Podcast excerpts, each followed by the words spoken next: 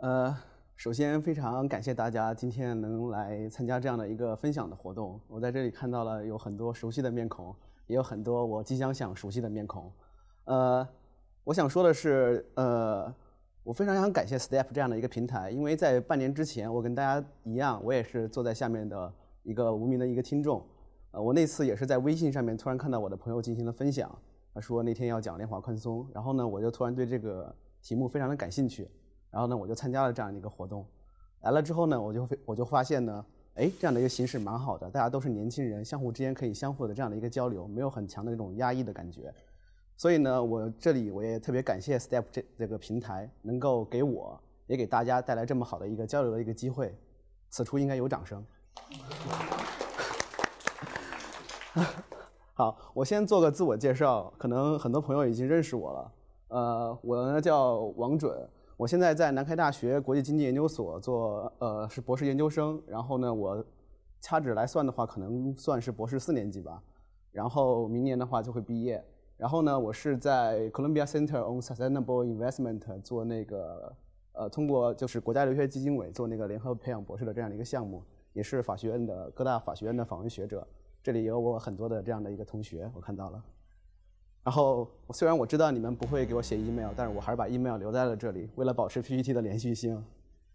嗯，哦，OK，在这个开始之前，我想先做一个统计和调查。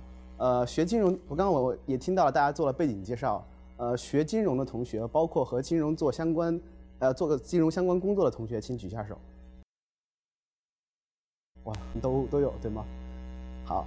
那我想问一下大家，大家觉得投资是什么？因为我们今天要讲的是叫中国的对外直接投资。那么我们首先想一想，投资是什么东西？